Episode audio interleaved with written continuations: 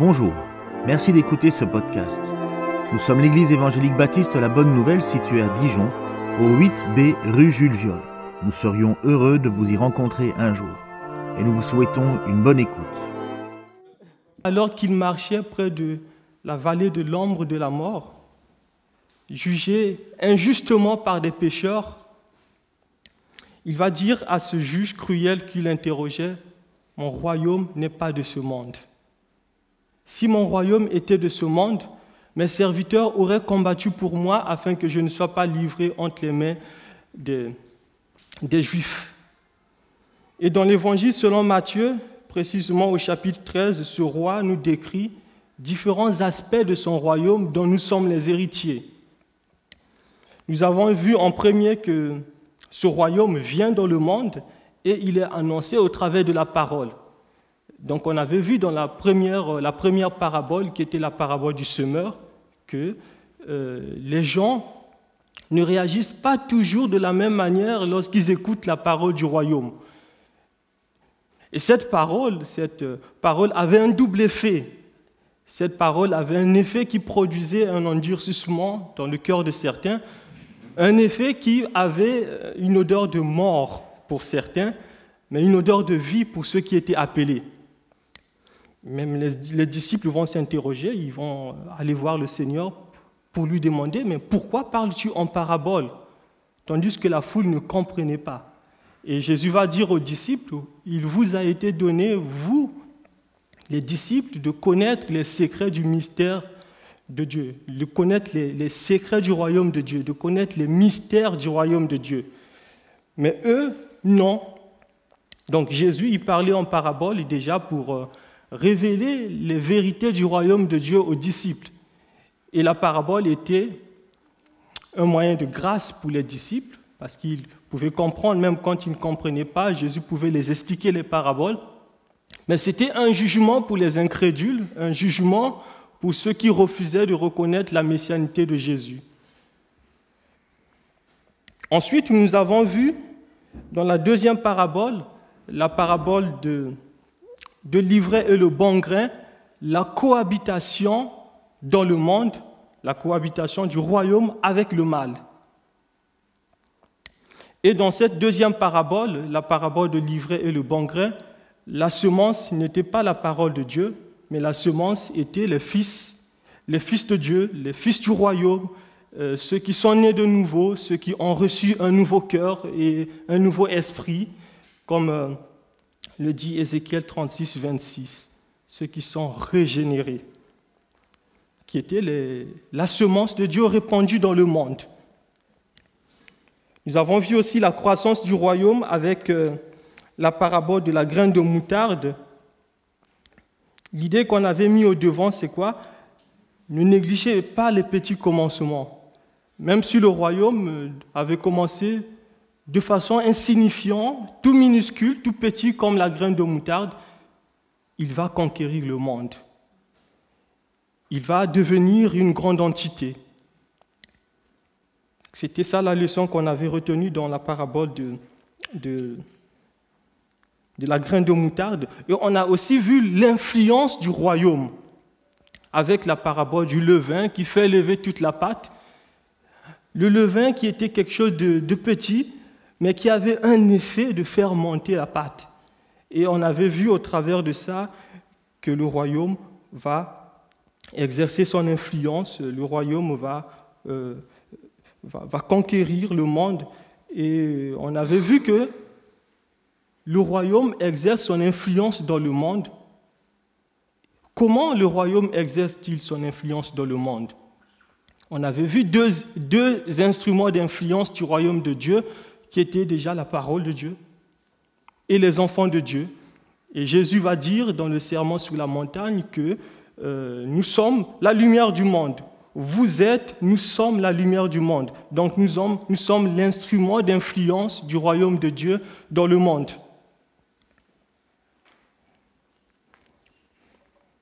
Donc la fois passée, on avait aussi commencé à parler de la valeur du royaume au travers de la parabole du trésor caché. Et ce matin, je veux poursuivre dans le même sens avec cette fois-ci la parabole euh, de la perle de grand prix que nous retrouvons dans l'Évangile selon Matthieu au chapitre 13, les versets 45 à 46. Mais je veux commencer à lire à partir du verset 44. Le royaume des cieux est encore semblable à un trésor caché dans un champ. L'homme qui l'a trouvé le cache, et dans sa joie, il va vendre tout ce qu'il a et achète le champ.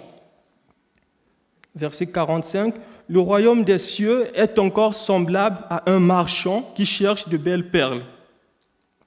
Il a trouvé une perle de grand prix. Il est allé vendre tout ce qu'il a, tout ce qu'il avait et l'a acheté. Jusque-là, la parole de Dieu. Donc, demandons à Dieu de bénir sa parole et de nous aider à la mettre en pratique. Seigneur, c'est encore avec euh, un cœur euh, reconnaissant, avec euh, humilité que nous nous présentons devant toi, que nous voulons recevoir ta parole. Tu as créé le monde au travers de ta parole. Comme une biche qui soupire après des courants d'eau, nous soupirons après ta parole.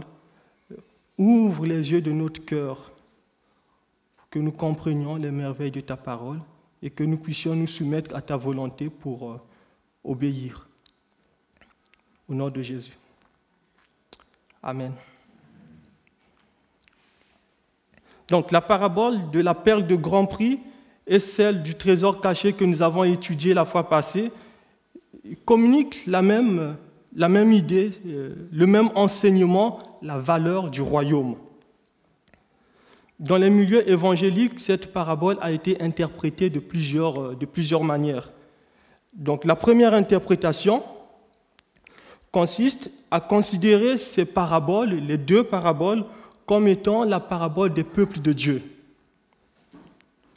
Et suivant cette euh, le peuple de Dieu est divisé en deux. Donc, euh, cette interprétation voit en premier le trésor caché comme étant le peuple juif, que Christ vient premièrement pour sauver. Il vient dans le champ qui est le monde, en référence à la deuxième parabole, pour sauver premièrement le peuple juif. Et ensuite, il y a un deuxième peuple qui est composé des païens qui forment l'Église. Ce n'est pas cette interprétation que je veux suivre l'idée de diviser déjà le peuple de Dieu cause un véritable problème. La Bible dit dans Galates 3, le verset 28 euh, à 29, Il n'y a plus ni juif ni grec, il n'y a plus ni esclave ni libre, il n'y a plus ni homme ni femme, car tous vous êtes un en Jésus-Christ. Et si vous êtes à Christ, vous êtes donc la postérité d'Abraham, héritier selon la promesse. Et l'Écriture dit que la mise, à part du peuple juif ainsi que les ordonnances relatives à la circoncision ont été données de façon temporaire jusqu'à ce que la promesse soit accomplie. Et en Christ, il n'y a plus de barrière ethnique qui sépare les juifs avec les non-juifs. Et le vrai Israël, ce n'est pas l'Israël physique, mais c'est l'Israël spirituel composé des, juifs et des non-juifs. Romains 2, versets 28 à 29 dit, le juif, ce n'est pas celui qui en a les dehors, et la circoncision n'est pas celle qui, est visible dans la chair, mais le juif, c'est celui qui, qui l'est intérieurement, et la circoncision est celle du cœur, selon l'esprit, et non selon la lettre. Aussi, quand on regarde ces deux paraboles, on n'a pas d'élément qui nous dit que le Seigneur, il est en train de parler des Juifs versus les païens. Donc ça, c'était la première interprétation que je ne vais pas suivre. La deuxième interprétation euh, consiste à considérer ces paraboles comme étant la parabole de la rédemption.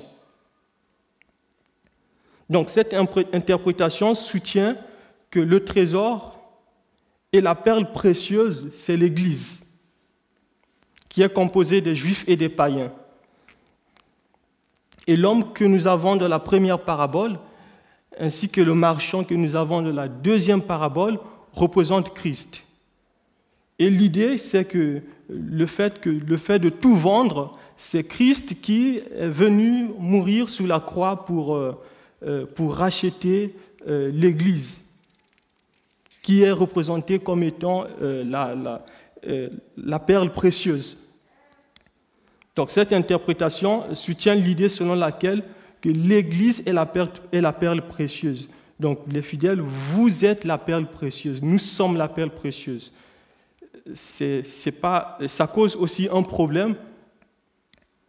Ce n'est pas loin d'une allégorie. Ça ne communique pas le sens originel de, de, l'auteur. Parce que la Bible dit qu'on n'avait pas de valeur n'est pas que nous, avions au départ une certaine valeur que Christ puisse nous racheter. On n'avait pas une valeur initiale pour que Christ puisse nous racheter. 1 Corinthiens 1, 27 à 31 dit que Dieu a choisi les choses folles du monde pour confondre les sages. Dieu a choisi les choses faibles du monde pour confondre les forts les fortes, et Dieu a choisi les choses viles du monde et celles qu'on méprise, celles qui, ne sont point, pour réduire à néant celles qui sont, afin que nulle chair ne se glorifie devant Dieu. Or, c'est par, euh, par lui que vous êtes en Jésus-Christ, lequel, de par Dieu, a été fait pour nous sagesse et justification et sanctification et rédemption comme il est écrit que celui qui se glorifie se glorifie dans le Seigneur.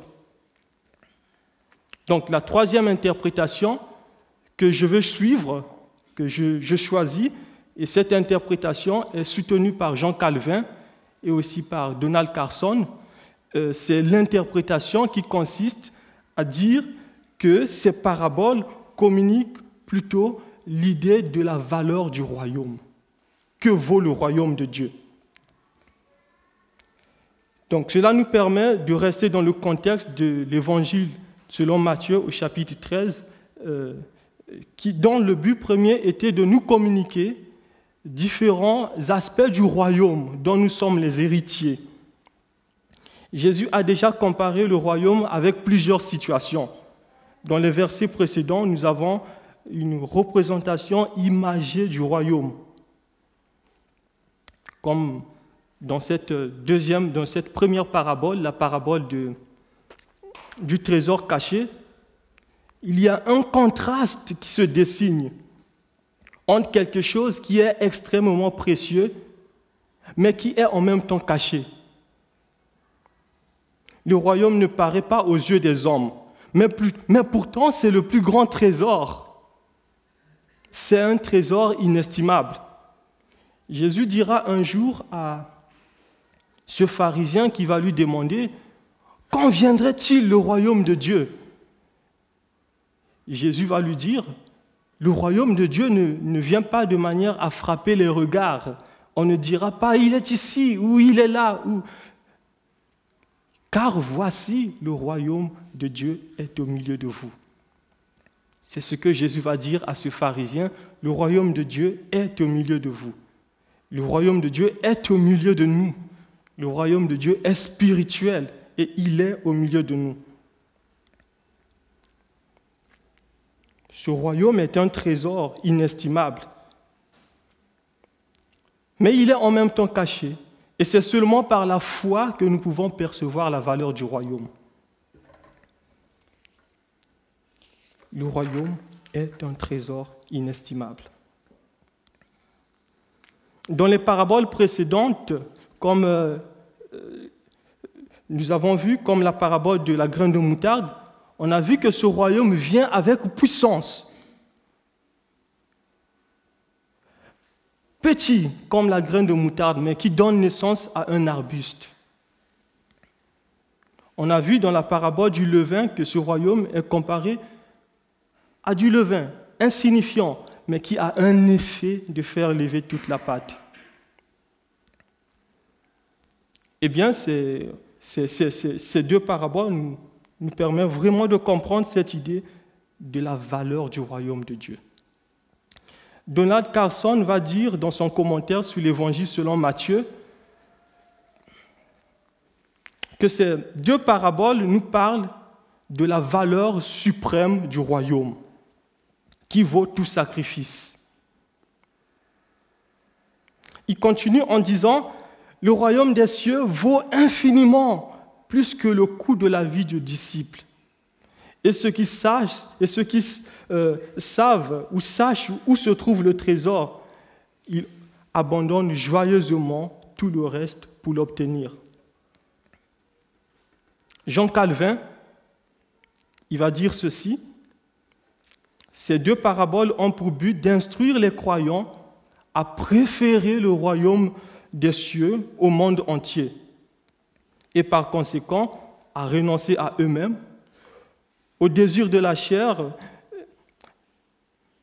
afin que rien ne les, ne les empêche d'obtenir une aussi précieuse possession.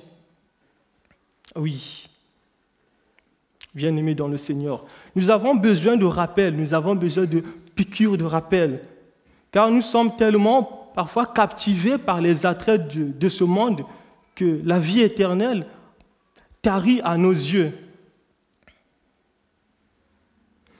Quand les choses du monde prennent le dessus, nous accordons moins d'importance au royaume, moins d'importance à la réalité spirituelle. Eh bien, Jean Calvin nous, nous montre que ces deux paraboles nous recommandent de renoncer au monde. Les richesses que le monde peut donner, les, les perles que le monde peut donner, ne sont rien comparables royaume, un trésor inestimable, ne sont rien comparable à la perle, à la perle de grand prix qui est Christ. Le royaume vaut infiniment tout. Nous devons alors prioriser le royaume, prioriser le royaume même si cela implique que nous soyons pauvres. Nous devons prioriser le royaume même si cela implique que nous perdions les richesses de ce monde nous perdons les choses visibles. En perdant les visibles pour Dieu, nous gagnons les invisibles pour Jésus-Christ. 2 Corinthiens 4, 18 nous dit, car nos légères afflictions du moment présent produisent pour nous, au-delà de toute mesure, un poids éternel de gloire, parce que nous regardons non point aux choses visibles, mais à celles qui sont invisibles. Car les choses visibles sont passagères et les invisibles sont éternelles. Même dans la souffrance, nous devons regarder à la réalité invisible. Devons garder les yeux fixés vers le royaume qui est inestimable. Matthieu 18, Matthieu 13, 45 à 46, nous dit, le royaume des cieux est encore semblable à un marchand qui cherche de belles perles. Il a trouvé une perle de grand prix et il est allé vendre tout ce qu'il avait et l'a acheté. Dans cette parabole, le marchand s'engage dans une, dans une recherche plus active.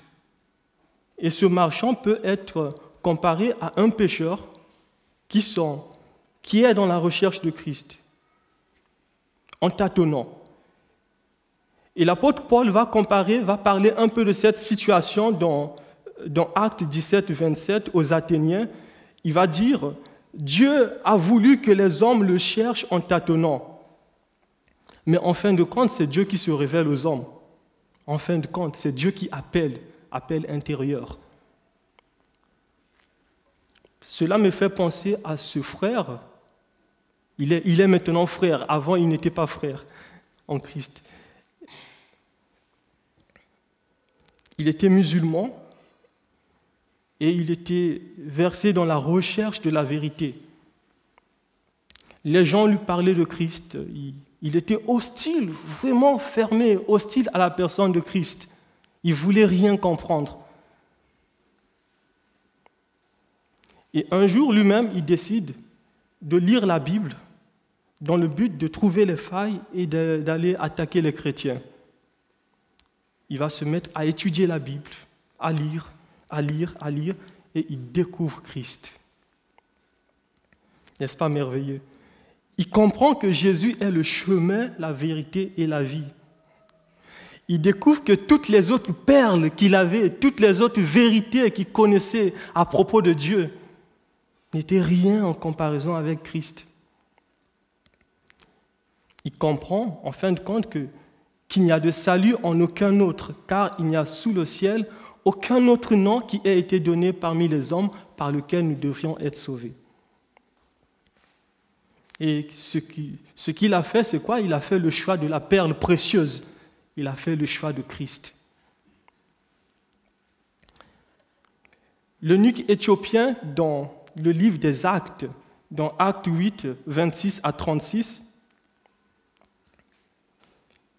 ce païen, il lisait le livre du prophète Ésaïe. Il ne comprenait rien. Il cherchait à, connaître Dieu, à comprendre. Il lisait Ésaïe 53. J'ai pris Ésaïe 53, euh, le verset 7 à 9. Il a été maltraité et opprimé, et il n'a point ouvert la bouche. Semblable à un agneau qu'on mène à la boucherie, à une brebis muette devant ceux qui l'attendent, il n'a point ouvert la bouche il a été, il a, il a été enlevé par l'angoisse et le châtiment. Et parmi ceux de sa génération, qui a cru qu'il était retranché de la terre des vivants et frappé par les péchés de mon peuple On a mis son sépulcre parmi les méchants, son tombeau, parmi, son tombeau avec le riche, quoiqu'il n'eût point commis de violence et qu'il n'eût point de fraude dans sa bouche il lisait Ésaïe 53 sans comprendre. Ah oui, Dieu se révèle aux hommes. Dieu est capable de se révéler à celui qui le cherche. Dieu est aussi capable de se révéler à celui qui ne le cherche pas, comme nous le montre la parabole du trésor caché, qui le trésor qui était le fruit d'un hasard. Il ne cherchait pas le trésor, il découvre le trésor. Et l'unique éthiopien ne comprenait pas ce qu'il lisait. Dieu va envoyer son serviteur, Philippe, pour que Philippe puisse l'expliquer. Et l'unique éthiopien, il va dire à Philippe, je te prie, de qui le prophète parle-t-il ainsi? Est-ce de lui-même ou de quelqu'un d'autre? Philippe va lui dire, Philippe, alors Philippe ouvrit la bouche Commençons par ce passage annonçant, il annonça à l'unique éthiopien la bonne nouvelle du royaume de Dieu. Jésus-Christ est celui que Dieu avait prédestiné pour mourir pour le péché du monde, pour mourir pour tes péchés, pour mes péchés. Il est venu dans le monde, il a vécu la vie humaine, il a été tenté en tout sans commettre de péché. Et il a obéi pleinement à la loi de Dieu. Il a accepté d'aller à la croix pour mourir pour nos péchés. Et c'est, il est mort et Dieu l'a ressuscité le troisième jour. Et c'est justement en plaçant ta confiance en Jésus que tu obtiens le pardon des péchés, la paix avec Dieu, la vie éternelle.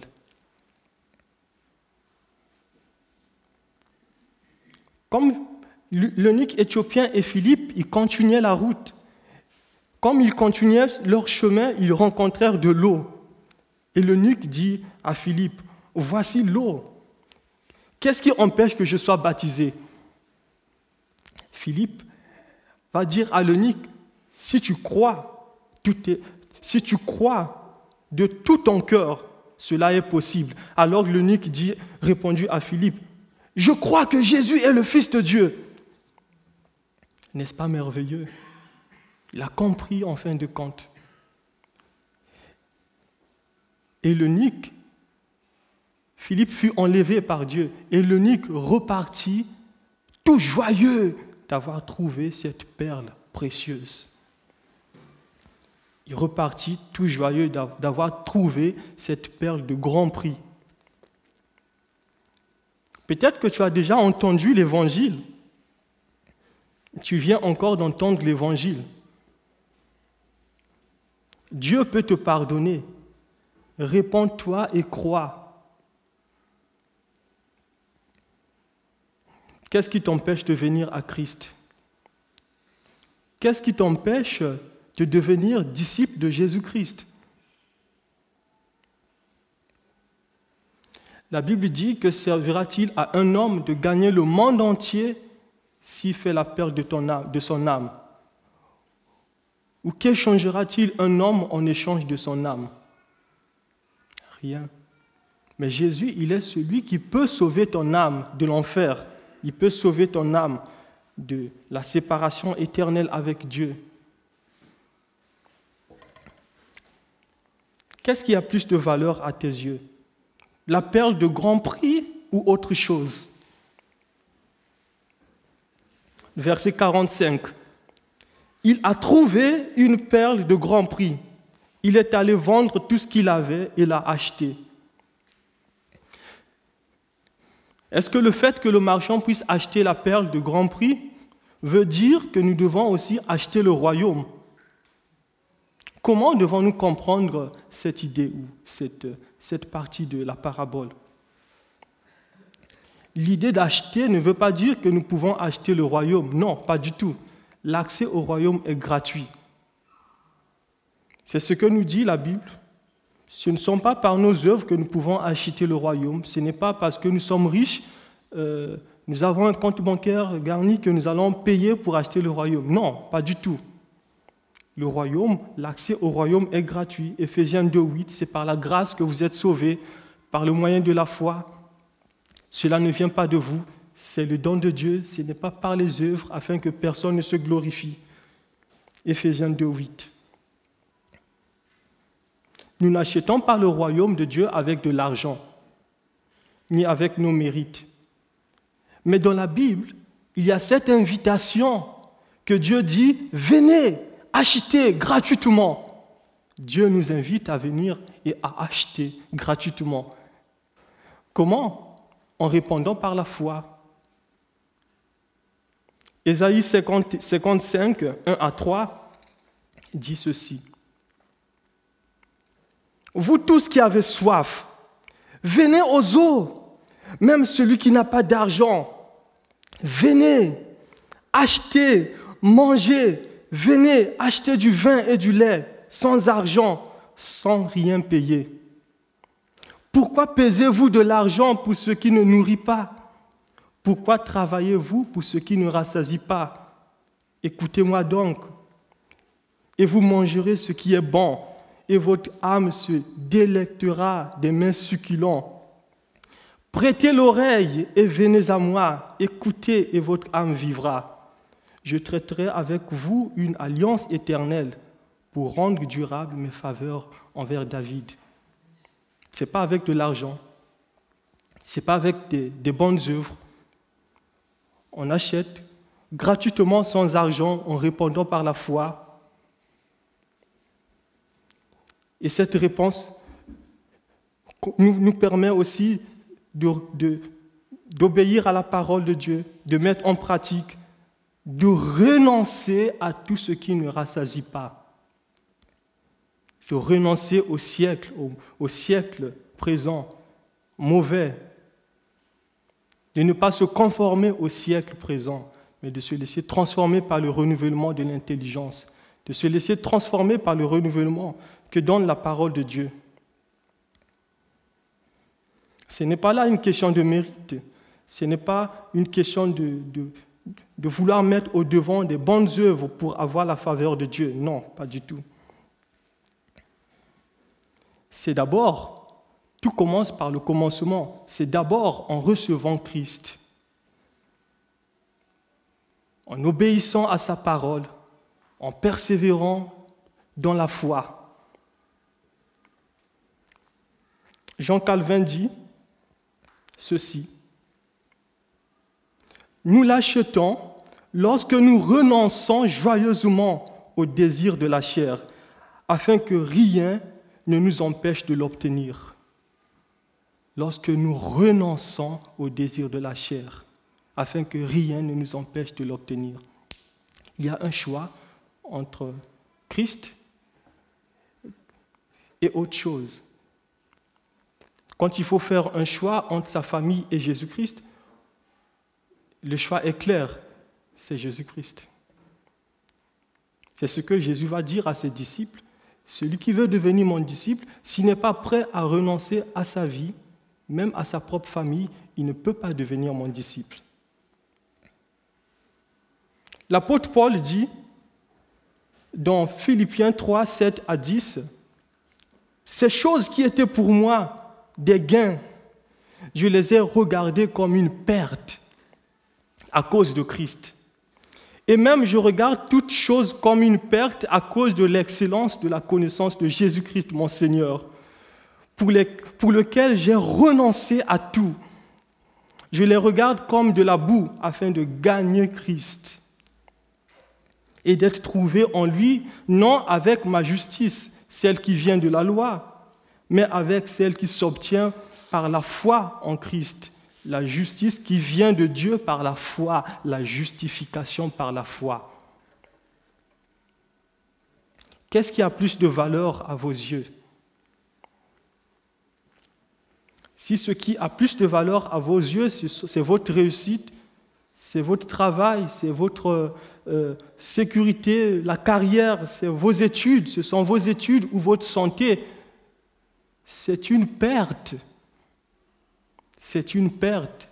Si ce qui a plus de valeur dans vos vies, ce sont ces choses, c'est une perte. La Bible dit que si nous considérons toutes les autres choses plus que Dieu, nous sommes les idolâtres. Qu'est-ce qui a plus de valeur à vos yeux? Qu'est-ce qui compte de plus pour vous? Les perles de ce monde ou Christ? L'apôtre Paul dit que les choses qui étaient pour lui des gains, il les a maintenant regardées comme une perte afin de gagner Christ. À cause de Christ, il les a regardées comme une perte. Qu'est-ce que vous êtes prêt à, échanger? Êtes-vous prêt à renoncer à Christ en échange de quelque chose? Si on vous donnait de la richesse. On vous dit le, vous aurez un compte rempli d'argent ou bien une maison, vous serez prêt à dire je choisis l'argent, j'abandonne la vie chrétienne, j'abandonne Christ. Qu'est-ce que vous êtes prêt à renoncer en échange de Christ? Est-ce que vous êtes prêt à dire, à renoncer si on vous donne aujourd'hui une bonne santé? Parce que vous êtes malade, on vous donne une bonne santé On dit en échange, vous pouvez renoncer à Christ. Est-ce que vous êtes prêt à le faire? À renoncer à Christ pour une belle carrière, pour une promotion au travail, pour que vos études marchent, pour que vous puissiez avoir du confort dans la vie présente, ou à gagner Christ. Vous perdre dans ce monde présent, bien sûr, gagner dans le monde à venir. Le marchand qui a trouvé la perle a reconnu que c'était la perle précieuse. L'apôtre Paul, quand il a rencontré Jésus-Christ, il a reconnu qu'il était devant une perle de grande valeur. En contraste, euh, tout le reste devenait pour lui comme de la boue, des ordures sans valeur. Tout le reste, parce que Christ était sa priorité. L'apôtre comprit alors que euh, le fait de renoncer aux choses de ce monde, c'était vraiment nécessaire à son statut en tant que euh, pharisien, euh, attaché à la loi, en tant que légaliste pour Christ. Matthieu 1,8 dit ceci Tous les hommes ici-bas sont très affairés. L'un veut être riche un autre veut être honorable ou désire être instruit. Par contre, beaucoup sont dessus, prenant des contrefaçons pour de véritables perles. Jésus-Christ est la perle de grand prix. En la possédant, nous avons suffisamment pour être heureux ici et pour toujours. Un homme peut acheter de l'or à prix qui dépasse le cours en vigueur. Par contre, il ne, peut, faire la même chose avec cette perle de valeur inestimable.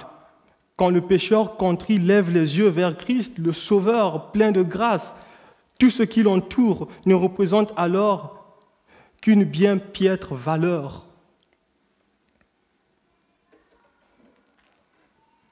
Est-il nécessaire que nous abandonnions toutes les autres possessions pour jouir pleinement de la perle de grand prix qui est Christ De quoi devrions-nous au juste renoncer? Je vais laisser Jean Calvin répondre à cela. Jean Calvin dit, ceux qui aspirent au ciel doivent dégager, doivent se dégager de tout ce qui pourrait retarder leur progrès spirituel.